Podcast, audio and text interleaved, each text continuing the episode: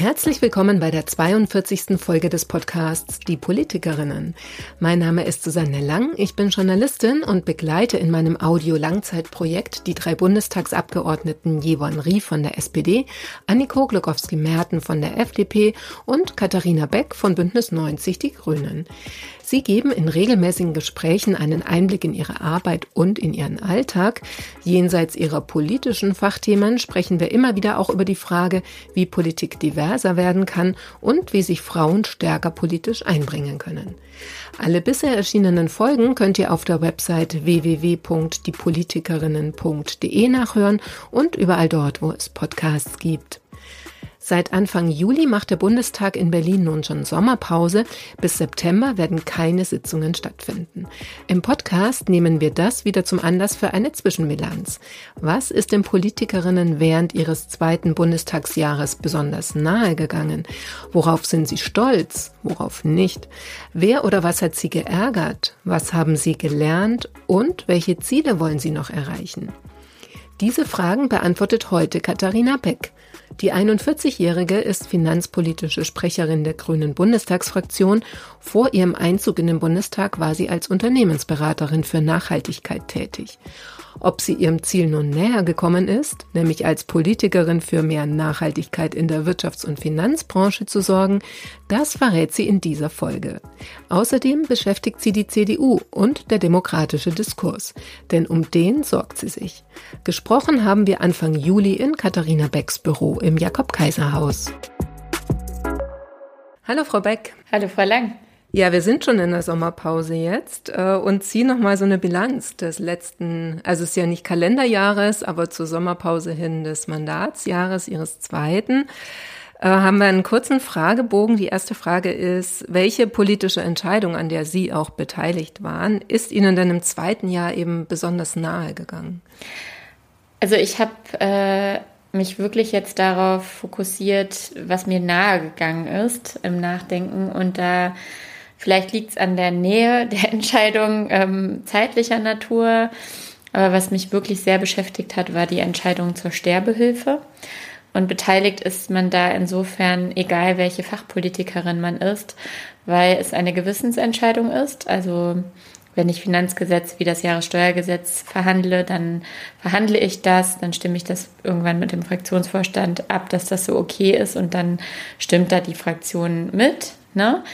Äh, und wenn es aber bei Sterbehilfe und manchen anderen Gewissensentscheidungen ist, dann muss man sich wirklich damit selbst auch als Abgeordnete über sein Fachthema hinaus beschäftigen. Und dadurch, dass mir Suizidthemen in meiner Biografie, ähm, in meinem Umfeld äh, nicht ganz ungeläufig sind, wie, glaube ich, mehr Menschen als oft so in der Öffentlichkeit darüber berichtet wird, war das schon ein Thema, was mich jetzt sehr umgetrieben hat. Und was halt krass war, dass man sich dafür dann echt äh, dann viel Zeit nehmen muss und vieles durchdenken muss und strafrechtliche Betrachtungen oder auch nicht und äh, was bedeutet das dann im Einzelfall und wer ist betroffen und sich da so richtig nochmal reinzufuchsen in ein Thema, was eigentlich nicht so das eigene ist. Und äh, ja, das ist mir besonders nahe gegangen und ich finde es auch schade, dass wir jetzt keine Entscheidung, also es gab zwei Gesetzesoptionen und ähm, es gab äh, keine davon hat jetzt äh, eine Mehrheit bekommen im Bundestag. Das heißt, es muss nochmal gemacht werden. äh, werden wir sehen. Aber das hat mich äh, doch ähm, dann über meine Finanzthemen hinaus eben beschäftigt, weil da wirklich auch zählt nochmal mehr, als wenn man sich als Fraktion so eine Meinung bildet, ja. ähm, was man selbst eben darüber denkt haben, also ich entnehme dem, was Sie sagen, dass Sie jetzt aber auch für einen dieser beiden Entwürfe dann waren, wenn Sie schade finden, dass es nicht geklappt hat. Mhm. Genau, das war aber unfassbar schwer. Das habe ich noch. Mhm. Das war wirklich so, dass ähm, die sogar noch die letzte Debatte im Bundestag ähm, für mich wichtig war. Also ich da auch wirklich, also wenn immer so behauptet wird, ja, was die da im Bundestag sagen, das äh, bringt ja gar nichts, dem würde ich nicht zustimmen. Mhm. Also gerade auch diese Debatte hat für mich dann nochmal mich darin bestärkt, ja, wo ich sowieso schon hintendiert hatte, ähm, eben, dass das Schutzkonzept quasi ein bisschen mehr im, im Vordergrund steht. Also, dass man assistierten äh, Suizid äh, ausnahmsweise machen darf, auf jeden Fall. Aber eben auch mit zwei Beratungen, dass man sich schon auch äh, drei Monate äh, dann Zeit lassen sollte, um die Entscheidung dann eben zu fällen. Und äh, dadurch, dass ich halt eben, ja, meiner Wahrnehmung nach, Selbstmord oder assistierter Selbstmord äh, in, sage ich mal, so Drucksituationen äh, sehr für manche gut anfühlen könnte und wenn es dann nicht so eine große Hürde ist, also habe ich einfach den Eindruck, Menschen da zumindest drei Monate und wenn sie dann immer noch das so unerträglich finden, okay, ja, aber mhm. manchmal ebben dann halt eben ähm, Drucksituationen, wo man das Gefühl hat, sich umbringen zu müssen, womöglich auch ab und da wollte ich einfach ein bisschen mehr Zeit zum Durchatmen ähm, geben, ja. Worauf sind Sie denn stolz im letzten Jahr? Ja, also es gibt wirklich noch was vom letzten Jahr, eine Sonderabschreibungsmöglichkeit für sozialökologisches äh, Mietwohnungsneubauen. Ähm, deswegen ist das auch nicht so berühmt, weil schon alleine das Wort sehr schwierig ist. Aber es ist jetzt günstiger, wenn man Miet Mietwohnungen neu baut, die dann auch sozialökologisch zu bauen, also nicht allzu teuer und äh, mit einem tollen ökologischen Standard. Und ich wollte aber noch, weil das jetzt auch im letzten Kalenderjahr war, mir erlauben, noch einen zweiten Punkt zu nennen, ähm, wo ich jetzt selber indirekt beteiligt war, weil ich mich viel mit dem Thema Übergewinne beschäftigt habe. Was ganz, ganz wichtig ist, auch im letzten Jahr, wo das ein großes Thema war, ähm, haben wir immer schon gesagt, eigentlich müsste das Wettbewerbsrecht angepasst werden. Ist auch so nicht so der öffentliche Knallerthema, aber hier darf ich ja reden, äh, was ich wichtig finde, äh, ohne dass ich direkt nur auf, auf Likes aus sein muss, schnelle. Ähm, wir haben die Marktwirtschaft äh, verbessert, äh, wirklich, ähm, weil wir vielfältigen Wettbewerb wieder mehr möglich gemacht haben. Wir sehen halt heute Marktkonzentrationen, deswegen gab es auch die Übergewinne im Mineralölbereich fünf große Marktakteure können, das ist, nennt man Oligopol, sehr einfach ihre Marktmacht ausnutzen und Preise hochsetzen. So. Und dann kommt eine Krise und dann denken eh psychologisch alle, die Preise dürfen steigen und dann machen die das auch, auch wenn es oft gar nicht mehr durch die Weltmarktpreise begründet war. Und äh, da hatte das Kartellamt, das sich für diesen fairen Wettbewerb, also dass es mehr Akteure gibt, ja, und eine faire Preisbildung stattfinden kann im Wettbewerb vieler, ja, dass eben solche Preissetzungen nicht möglich sind, ähm, dem haben wir mehr Zähne äh, gegeben, ja, dass da jetzt wirklich eine Sektoruntersuchung gemacht werden darf, dass man im Endeffekt wirklich dann auch Bußgelder verhängen darf, die eine abschreckende Wirkung haben und im Zweifelsfall sogar eine Entflechtung von so einem großen Konzern äh, stattfinden kann. Es gibt auch krass viele Beteiligungen unter Großunternehmen, auch Investoren was zu eben noch mehr zu so Konzentrationstendenzen führt, was, und das finde ich halt auch nochmal unfassbar wichtig daran, einen großen Beitrag zur Inflation leistet was ja die Ärmeren wieder viel, viel mehr trifft und die mhm. Mittleren äh, auch Einkommen. Und ähm, weil da, das hat auch die EZB gesagt, eben durch die Profitsteigerungen ist die Inflation mit angeheizt. Und da haben wir wirklich was Tolles gemacht mit dieser Reform des Wettbewerbsrechts. Und darauf bin ich auch stolz, dass wir das als Regierung geschafft haben. Warum glauben Sie, ist das nicht so spannend, weil Sie es jetzt so betont haben? Also ähm, für die Öffentlichkeit, ich meine, es ist ja ein, also es ist eine, ja, eine enorme Änderung in einem ganz großen, wichtigen Bereich. Ja, ich fürchte, dass erstens die sag ich mal, volkswirtschaftliche ähm, Ausbildung ja ist ja nicht so ein breiten Thema, wie das jeder Deutsch in der Schule gehabt hat, ne? Dass vielleicht da einfach nicht jeder sofort so drauf anspringt, weil er schon immer mal äh, sich damit beschäftigt hat. Mm, und zweitens haben wir das halt letzte Woche beschlossen, wo große Diskussionen äh, rund um das Gebäudeenergiegesetz waren und äh, andere Themen, so dass mhm. Einfach das dann ein bisschen untergegangen ist.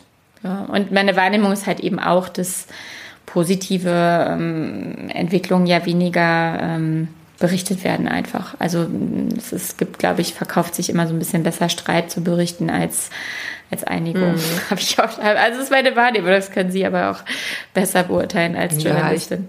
Ja, ich denke schon, ja, dass Sie da recht haben. Da passt die Anschlussfrage, weil ich habe es ja noch ergänzt. Äh, die zweite: Worauf sind Sie denn nicht so stolz?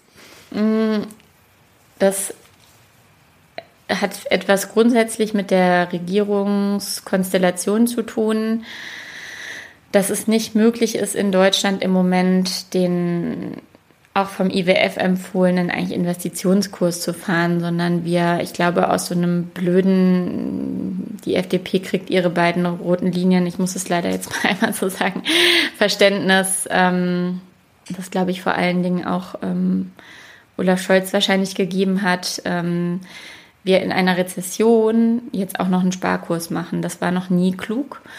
Und es ist schwierig, das so zu benennen, weil wir natürlich auch in der Regierung sind und es irgendwie mittragen müssen aus Verantwortung heraus, dass wir überhaupt eine handlungsfähige Regierung haben. Aber ich erachte das als Grund falsch, weil wir ähm, eben viel größere Impulse brauchen. Die USA machen gerade riesige Impulse in ihre Wirtschaft, die China auch. Und in Europa, wenn der größte Industriestaat ähm, dann einen Sparkurs ansetzt in einer Rezession, halte ich das für fatal. Und so dieses Argument, wo ich jetzt als Laien auch sagen würde, kann man ja auch nachvollziehen, äh, dass dann natürlich der Schuldenberg noch wächst, was, wenn ich jetzt sozusagen an unsere Kinder denke, auch nicht so das unbedingt Schönste ist. Da, ähm, das, das finden Sie nicht so gewichtig? Nee, in der Abwägung nicht, weil mhm. Unsere Kinder haben überhaupt nichts davon, wenn wir keine Schulden haben, aber auch keine Straßen, keine Schulen, keine Brücken und so weiter. Und es ist einfach unfassbar viel marode oder die Bahn nicht funktioniert oder die Schulen in einem desaströsen Zustand sind. Und ähm, das ist manchmal auch zu kurz gedacht, weil man nur die eine Seite der Medaille anguckt. Wenn man eine Ausgabe tätigt als Staat, also eine Investitionsausgabe in eine Infrastruktur, dann schafft man damit Vermögen für die Gesellschaft. Das ist in der Buchhaltung äh, mhm. ein ganz typischer, das nennt man doppelte Buchführung, ja. Man gibt was aus, aber kreiert auf der anderen Seite, man kauft sich eine Anlage zum Beispiel. Das steht dann als Vermögenswert in der Bilanz. Und das machen wir zu wenig als ähm, Gesellschaft, ähm, den, das Bewusstsein zu haben, dass Geld nicht immer nur rausgeschmissenes Geld ist, sondern eine Investition in die Zukunft. Da muss man natürlich differenzieren. Ich habe jetzt nicht äh, behauptet, dass wir unfassbar viele Schulden ausgeben müssen, um jetzt quasi die sogenannten konsumtiven Ausgaben, ja, die einfach dann verteilt werden, ähm, äh, zu erhöhen, sondern es geht mir wirklich um die Zukunftsfähigkeit des Standorts. Mhm. Und äh, da schafft man eher ein Vermögen und schafft man Zukunftsfähigkeit für die aktuellen, aber eben auch kommenden Generationen, damit Deutschland überhaupt noch die Grundlagen hat, ähm, wirklich zukunftsfähig unterwegs zu sein. Wird sich das ändern, glauben Sie, noch in den nächsten beiden Jahren oder sehen Sie da eher? Also schwarz? die Wahrscheinlichkeit ist natürlich nicht so groß, aber ich bin ja glücklicherweise gewählte Volksvertreterin und äh, darf versuchen, da mitzuwirken und ähm, werde auch heute noch mit ähm, entscheidenden äh, Personen dazu auch im Hintergrund sprechen. Ähm, und dann kann man eben mal schauen, wie politische Willensbildung funktioniert. Ich weiß einfach, dass wir da ein Problem mit eben einem rote Linien Koalitionspartner haben. Ähm, man müsste aber mal schauen, wir hatten auch mal rote Linien, die zum Beispiel LNG-Terminal vor Rügen äh, sind als Beispiel, ob es nicht doch äh, auch einen Strategiewechsel mal geben kann, weil ja ganz offensichtlich bei der FDP seit der NRW-Wahl im äh, Mai waren das 2022, also vor über einem Jahr, ähm, offensichtlich diese harte Strategie überhaupt nicht zu besseren Umfragewerten führt. Wir halten, wir sind jetzt auch nicht mehr durch die Decke gegangen, aber wir haben immer noch die gleiche Unterstützung wie bei der Wahl. Äh, ich glaube, weil viele merken, dass wir versuchen, in auch Krisensituationen im Endeffekt anders als uns vorgeworfen wird, sozusagen so unideologisch zu gucken, was muss jetzt getan werden, ja, dass wir zum Beispiel auch durch den Winter kommen, obwohl wir kein Gas aus Russland mehr hatten, was wir 55 Prozent waren wir abhängig. Und ich kann ja sein, dass da auch sich ein Strategiewechsel irgendwann abzeichnet, ist das wahrscheinlich, das kann ich Ihnen wirklich überhaupt nicht äh, sagen. Mhm. Ähm, aber ich kann ja versuchen, daran mitzuwirken. Wir waren schon bei der FDP, vielleicht passt es auch zur dritten Frage, weiß ich nicht. Also was oder wer hat Sie denn am meisten geärgert? Das war tatsächlich und ist das Abdriften der Union. Mhm. Also ich halte im Bundestag tendenziell eher besondere Reden, versuche oft bei Themen erstmal so ein bisschen die Fakten darzulegen ähm, und hatte immer so die Hoffnung, dass man außer mit der AfD mit allen anderen Parteien so eine Art Agreement hat, dass man zumindest jetzt nicht darüber lügt, was in einem Gesetzentwurf steht, ja, oder ähm, wirklich äh, also Falschaussagen trifft. Und jetzt ist es so, dass die Union in den letzten Monaten in der Hinsicht einfach Methoden übernommen hat, die aus meiner Sicht eben dann nicht mehr demokratisch sind, ähm, wie zum Beispiel zu lügen. Und ich finde das nicht einfach, das auszusprechen, weil das schon ein ganz schöner Vorwurf ist. Aber wenn ich mir die Flyer zum Beispiel aus einer Kampagne gegen das äh, Gebäudeenergiegesetz angucke, ähm, äh, dann ist da explizit steht da drauf von der CDU Deutschlands und da steht drin beispielsweise, dass im Gesetz ausschließlich Wärme oder nur Wärmepumpen vorgesehen werden von der Bundesregierung. Und das stimmt einfach nicht. Das war im ersten Entwurf schon falsch. Und da hat man sich gemeinsam mit ähm, Bild-Zeitungen, auch ein paar FDP-Abgeordnete waren dabei, aber das ist nun mal eine echt große Oppositionspartei und ich finde es auch so schade, dass sie nicht auch auf dem Boden der Tatsachen, man kann Kritik üben, so viel man will, aber das ist für mich echt, das ist für mich so eine rote Linie, wo ich wirklich auch als Christin, es gibt da so Gebote, ne? Sagt bitte die Wahrheit, positiv formuliert, einfach ähm, mir wirklich viele, viele Gedanken darüber gemacht habe, was ich mache. Und ich habe mich dann auch dazu entschieden, das im Bundestag genauso zu benennen. Und ähm, ja, habe das auch getan und das hat durchaus ein paar Wellen geschlagen, aber ich finde es halt einfach wichtig. Ich glaube, es gibt auch in der CDU einige, die das nicht gut finden und ich würde die gerne einladen. Ähm, ja, also dass man nicht, also man kann ja in Bezug auf Positionen bei der AfD zum Beispiel sagen, manche Kritikpunkte, wie zum Beispiel, dass äh, im politischen Berlin ähm, wenige AkteurInnen, große Unternehmen mehr Einfluss nehmen können als viele, sage ich mal, äh, Bürgerinnen und Bürger, die einfach normal zur Arbeit gehen und äh, so.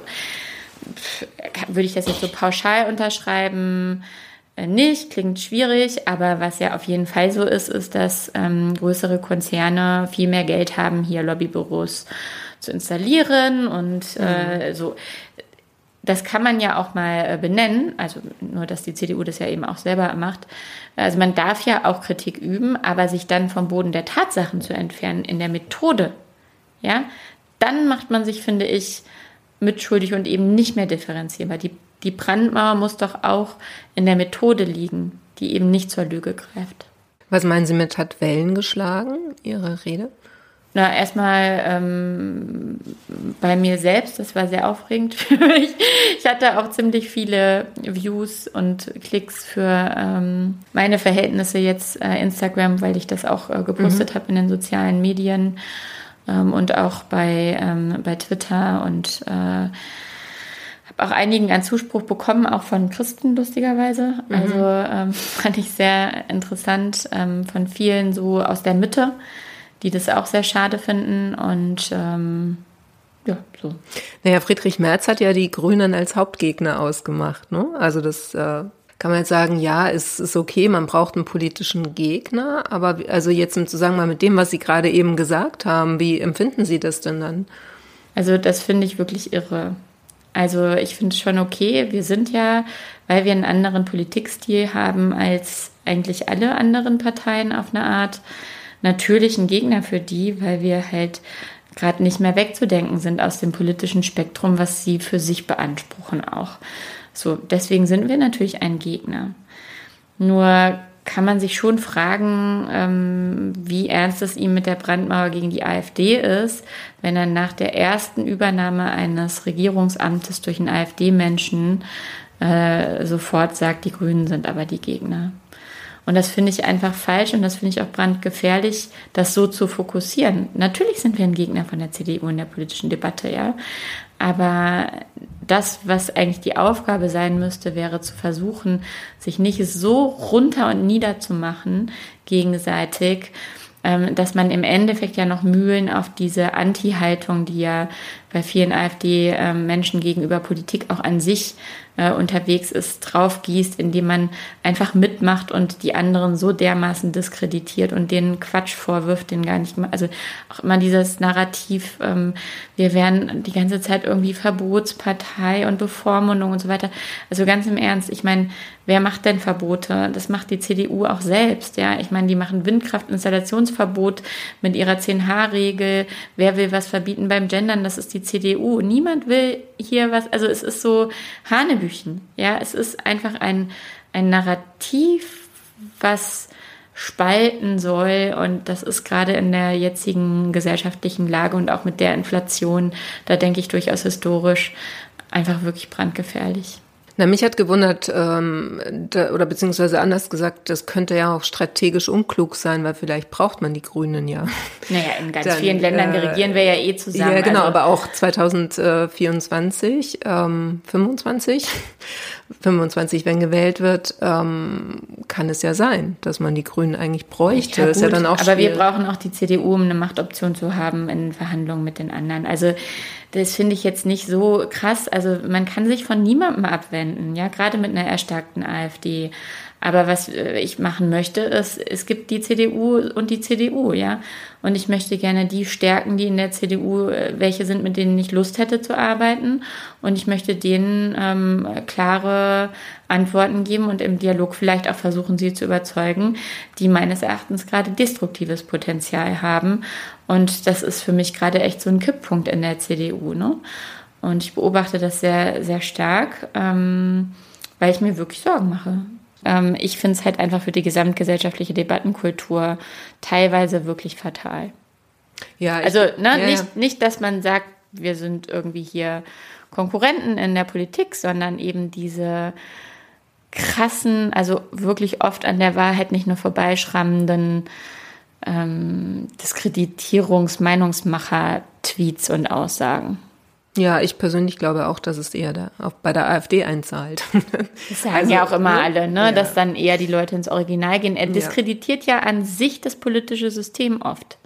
So, und dann gehen die Leute natürlich zu denen, ja. die das zu ihrem Programm gemacht haben, dass das politische System, von dem sie aber Teil sind, haha, äh, dann äh, kritisieren, also oder, oder verachten. Mhm. Ähm, dann kommen wir zu ein bisschen was Positiverem wieder. Was würden Sie sagen, haben Sie denn im Laufe dieses Jahres dazugelernt? Tja, das ähm, ist so viel, dass es schwierig ist, das so mega krass auf den Punkt zu bringen. Also ich habe über mich ein bisschen was gelernt. Ähm, ich hatte vorher ein bisschen, oder ich hatte sehr großen Respekt vor dem Job und ähm, habe mich gefragt, ob mein Fell dick genug ist.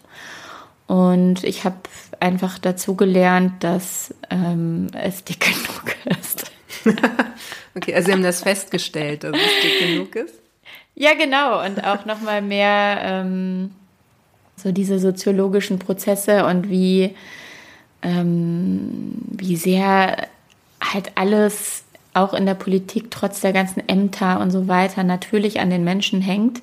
Das war mir auch vorher schon klar, aber wie toll es ist, ähm, einfach immer weiter ganz im Endeffekt, wie nenne ich es, entspannt ähm, auf die Menschen auch zuzugehen. Ja, also ich rede ja auch mit äh, CDU-Menschen, ja, und auch mit FDP-Leuten rede ich mit vielen und ich gehe auf ganz viele zu und ich habe einfach gelernt, dass das eine Stärke ist, die mir vorher gar nicht so bewusst war und die ähm, aber wirklich sehr, sehr hilfreich ist, ja. Also mir haben das schönste Kompliment in diesem Jahr war ähm, von einem CDU-Abgeordneten, der mich abends in der Parlamentskneipe. Also donnerstagsabends sind die Sitzungen ja oft sehr lang mhm. und irgendwann braucht man auch mal eine Pause und dann nimmt man sich irgendeinen Tagesordnungspunkt, der mit einem Thema nichts zu tun hat und geht mal rüber auch in die Kneipe und geht dann nachher wahrscheinlich wieder zurück, meistens ja in, ins Plenum nochmal.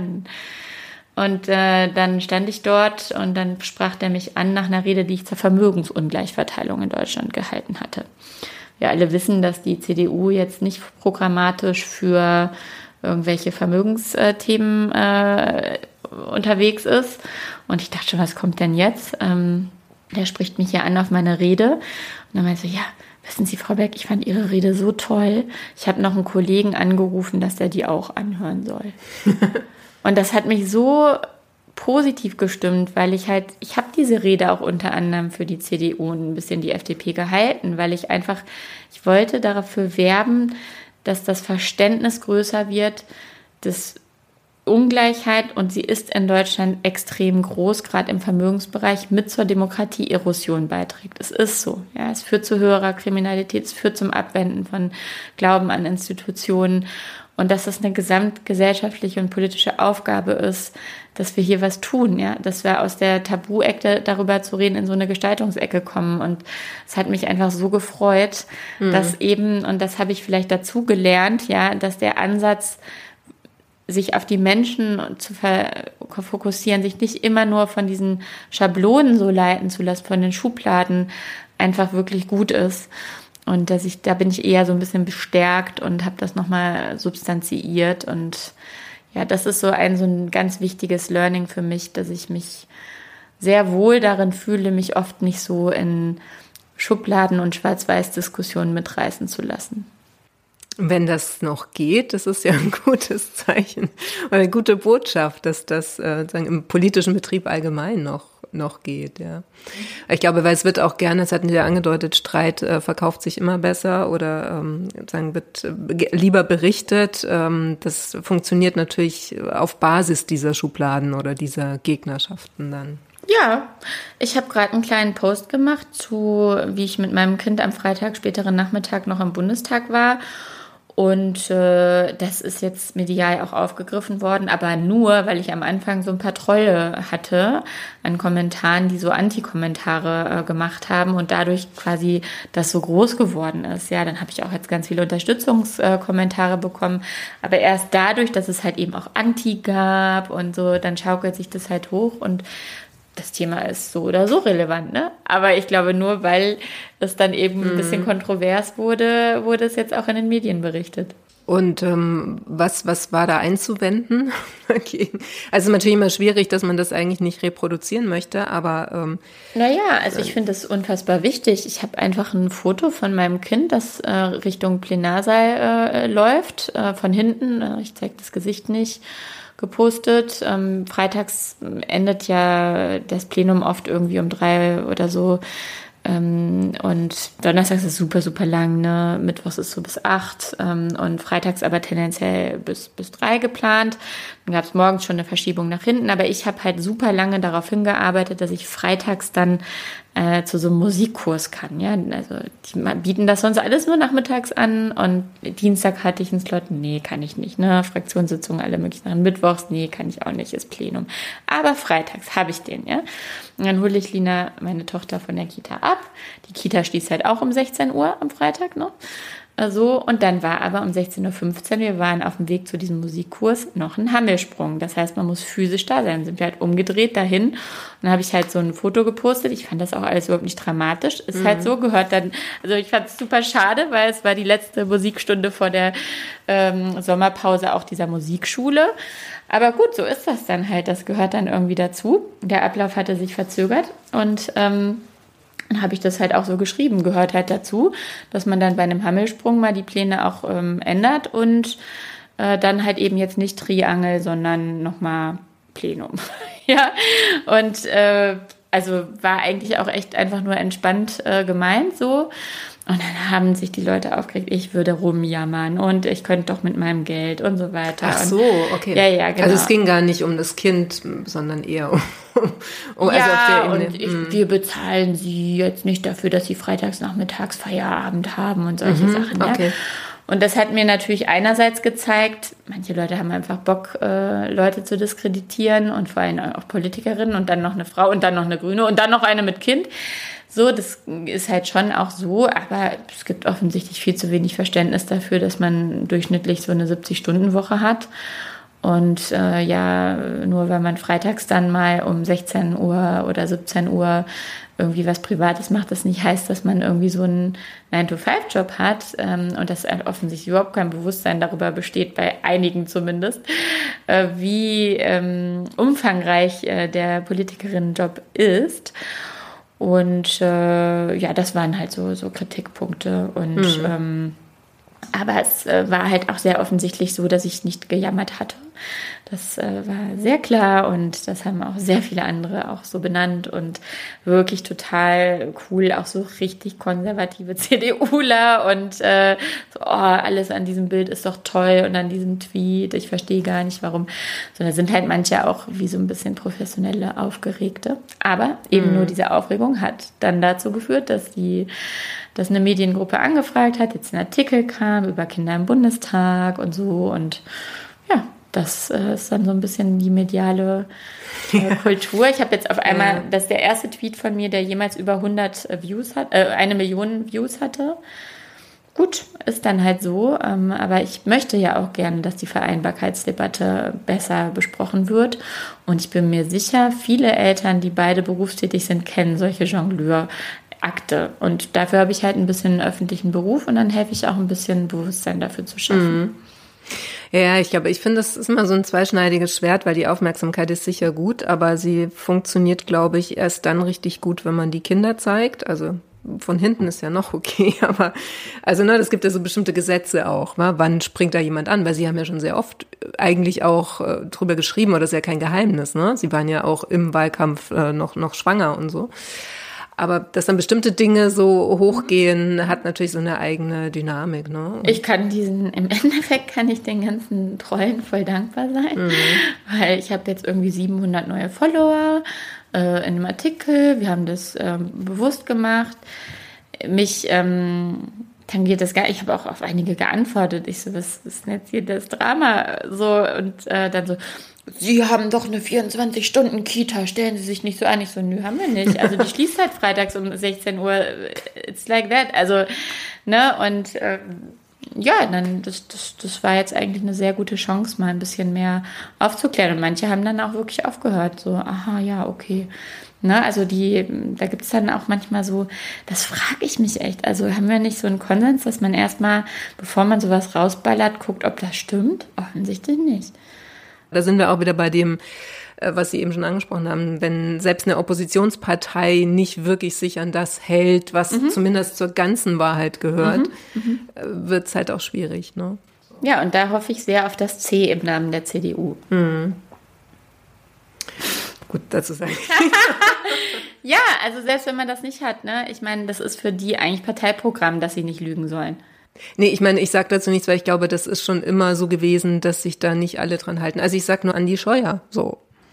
Und da fällt einem ja nichts mehr zu ein. 40 Millionen da Euro. Ist, da ist auch ein C in der Partei. Also ja gut, aber also. was hat der gemacht? Der hat halt unverantwortlich agiert. Der, der, hat ja nicht aktiv gelogen. Der hat halt Aufträge vergeben, nee, da geht's nicht um Lügen, aber sozusagen, also dieses, ähm, also wie soll ich sagen, es gehört ja schon eine gewisse Verantwortung auch dazu, ne, wie man dann auch auftritt und sowas wie Reue oder Demut oder was mir dann noch mm. so einfällt, mm. das vermisst man ja schon auch bei ihm. Ja. ist halt dumm gelaufen. Ja, voll. Und er kann ich eigentlich auch nicht, warum dafür. wir das nicht mehr kritisieren. Das ist schon so ein bisschen, naja. 243 Millionen, das kann man mal so in Relation setzen. Die ganze Elterngelddebatte könnten wir uns mit dem Geld sparen. Ja, das stimmt. Wollen wir noch über das Elterngeld sprechen? Wenn Sie möchten. da möchte ich ja. einmal kurz sagen, dass mich sehr aufregt, diese Debatte, das Elterngeld soll gestrichen werden. Das stimmt ja nicht. Ja. Ne? Es geht um die Top 2 bis 5 Prozent Verdienerinnen. Ich habe einen Kritikpunkt an dem oder zwei Kritikpunkte. Also einmal nochmal Bezug zum Sparkurs. Ich glaube, das wäre nicht nötig. Also ich weiß, das wäre nicht nötig, wenn wir diesen Sparkurs nicht hatten. Lisa Paus hatte halt ja. einfach Vorgaben, zwischen 300 und 500 Millionen zu kürzen. Und das war halt jetzt eben 290. Und sie hat eben nicht die Axt an alle angelegt, sondern eben an die zwei bis fünf Prozent Topverdienerinnen dieses Landes, die zusammen 180.000 Euro verdienen müssen. Ja, bei einem äh, Medianeinkommen kann ich, also bei Paaren 40.000 äh, pro Person, ja, ist das wirklich sehr, sehr, sehr, sehr weit über dem. Ne? Also es betrifft die obersten zwei bis fünf Prozent. Und dann haben UnternehmerInnen eine Kampagne gemacht, das Elterngeld soll gestrichen werden. Das betrifft ungefähr 60.000 Menschen, ja. Und diese Kampagne haben über Hunderttausende unterschrieben. Und da wird echt wieder, also, ne, es ist einfach schade, muss mhm. ich sagen, dass da nicht dann wenigstens das kritisiert wird, was passiert. Ja, ähm, und äh, das, was ich aber wirklich schwierig finde, ist, dass das ab 1.1. gelten soll. Und da sind jetzt ja weniger als sechs Monate hin. Und was passiert mit den Frauen oder Familien, die jetzt schon schwanger sind?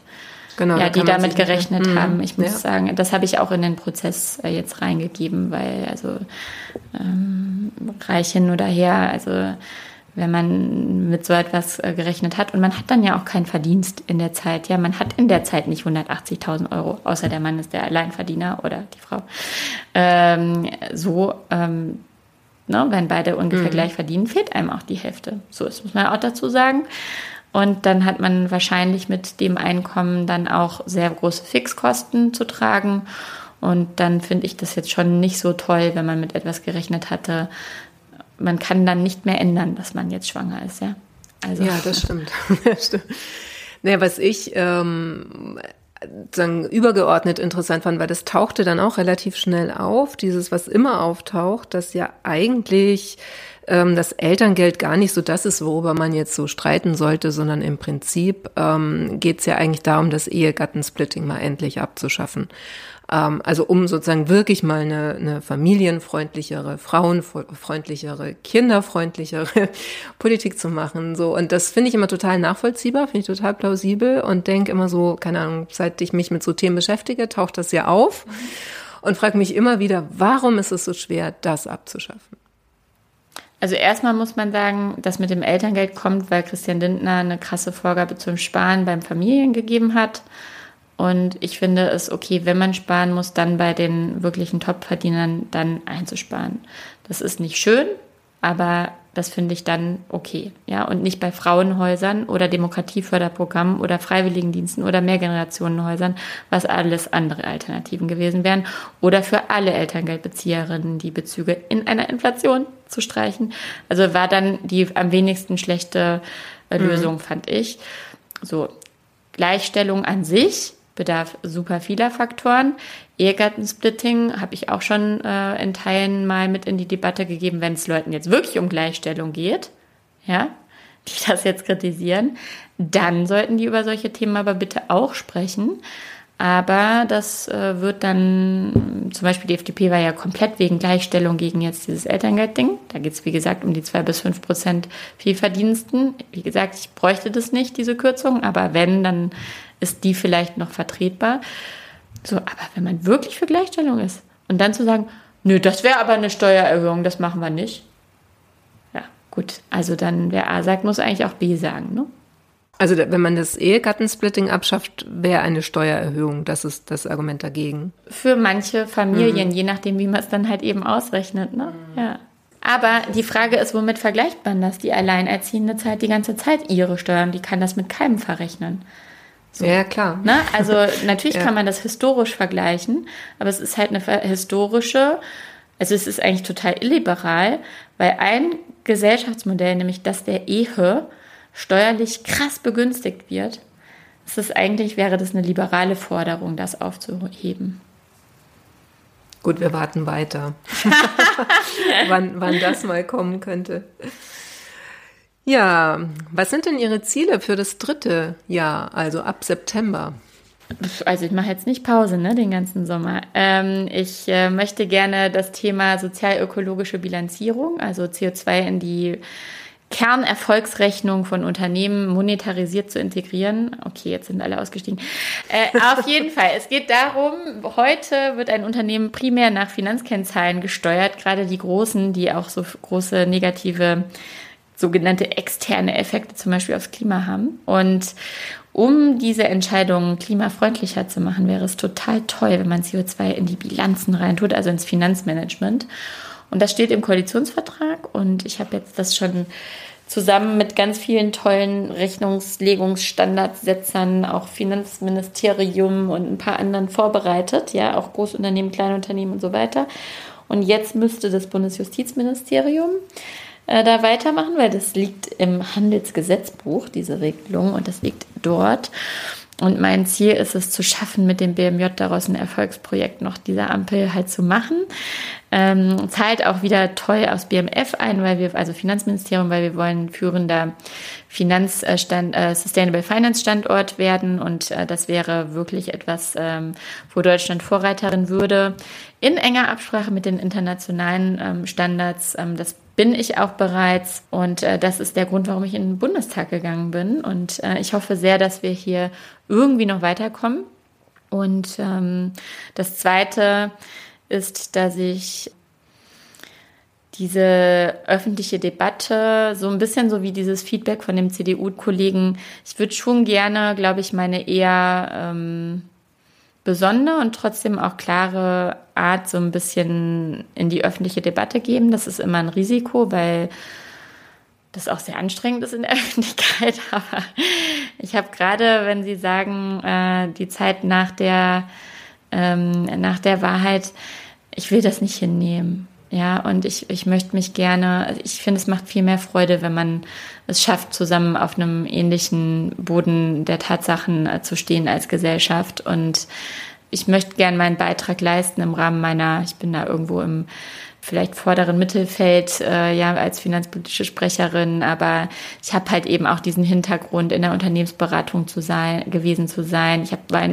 NGOs, ich, ich habe irgendwie den Eindruck, ähm, ja, dass es gelingen kann, vielleicht die Dialoge ein bisschen konstruktiver zu führen, ohne Wahrheiten nicht auszusprechen und versucht da auch noch ein bisschen vielleicht mehr diese Fähigkeit einzubringen. Also der demokratische mhm. Zusammenhalt, der, der macht mir sehr, sehr stark Sorge und da würde ich gerne meinen Beitrag leisten. So, ich finde zum Beispiel auch nicht gut, alle Menschen, die mit der AfD sympathisieren, als Nazis zu bezeichnen. Das sind sie meines Erachtens nicht.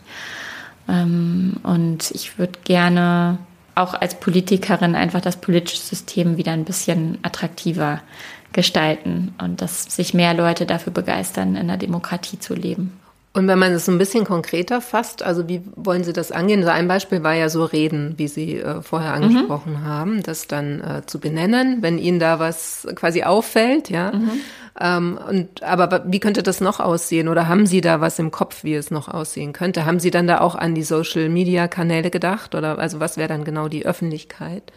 Ja, also meine eigenen Kanäle, aber wichtiger wäre natürlich schon auch dann in größeren Formaten dann aufzutreten. Dafür muss man aber oft halt bisschen, das ist halt das Spannende, ne? Man wird halt dann eingeladen in Talkshows, wenn man ein bisschen spalterisch auftritt oft, ja. So, also mein Bundestagskollege äh, Christoph Ploss ähm, von der CDU, der in meinem Wahlkreis auch ist, der hat ja kaum Themen, aber er kann halt immer sehr er hat halt immer so markige Sprüche, äh, andere abzuwerten oder irgendwelche Dinge ähm, zu behaupten. Ich muss auch da an der Stelle sagen, dass wir uns persönlich eigentlich gut verstehen, wenn wir uns sehen. Aber ähm, so, und vielleicht gelingt es ja auch da dann ein bisschen mehr Reichweite zu bekommen. Ich werde es nicht schaffen mit meinem, ich habe ein tolles Team, es ist wunderbar, die müssen aber auch sehr viel an den Inhalten arbeiten. Es kommen ja auch noch große Steuergesetze und der ganze, ne, also ich habe ja ganz viel parlamentarische Arbeit äh, zu leisten. Also kommt wirklich viel jetzt im zweiten Halbjahr, im ersten Halbjahr hat das BMF da nichts gemacht und jetzt wird ganz viel vorgelegt werden, ähm, sehr viel äh, Arbeit an der Stelle. Ähm, so, das heißt, ich brauche auch die Medien als Multiplikatorin, sonst geht das halt nicht. Also dann, ich, ich, ich kann für mich leisten, das in Reden zu machen, im Rahmen meiner Social Media Arbeit, im Rahmen, ich wollte doch mal ein bisschen mehr Pressemitteilungen machen, auch wenn die natürlich auch alle fluten. So, und dann, dann braucht man oft so ein Glück, ja, das beobachte ich ja auch, ähm, ne, wenn irgendein Thema kommt und man da dann doch den einen präzisen Kommentar macht und dann möchte ich versuchen, da ein bisschen sichtbarer zu werden für mich persönlich, ja, ist da immer das Risiko dabei, dass, ähm, dass dann alles, also ich muss eigentlich gar nicht so sehr in der Öffentlichkeit stehen, aber ich sehe das trotzdem als etwas, was mich gerade ähm, motiviert, da zu versuchen, so einen etwas integrativeren demokratischen Diskurs hinzubekommen. Dann bin ich gespannt, ob wir sie in der Talkshow sehen werden. Schauen wir mal. genau. Ja, vielen Dank, Frau Beck, für die Zwischenbilanz. Und dann wünsche ich Ihnen auf jeden Fall einen erholsamen Sommer. Kurzurlaub. Danke. Das, jetzt mache ich erstmal Wahlkreistour in Hamburg ab morgen ähm, und äh, zwei Wochen. Und danach mache ich ein bisschen äh, relaxter. Aber auch mal meine eigene Steuer zum Beispiel muss ich ja auch machen. Die machen Sie noch selber, ja? Ja, zusammen auch mit einem Steuerberater. Das ja. ist alles ähm, als Abgeordnete Mandatsträgerin. Da hat man, das ist nicht so, man hat nicht einfach nicht so Anlage N, ja, sondern es ist halt ein bisschen anders. Äh, es gibt dafür eigentlich gar nicht so das Format, da braucht man dann schon ein bisschen Unterstützung. Mhm. Aber ja, solche Sachen und einfach mal ein bisschen Zeit mit meinem Kind verbringen.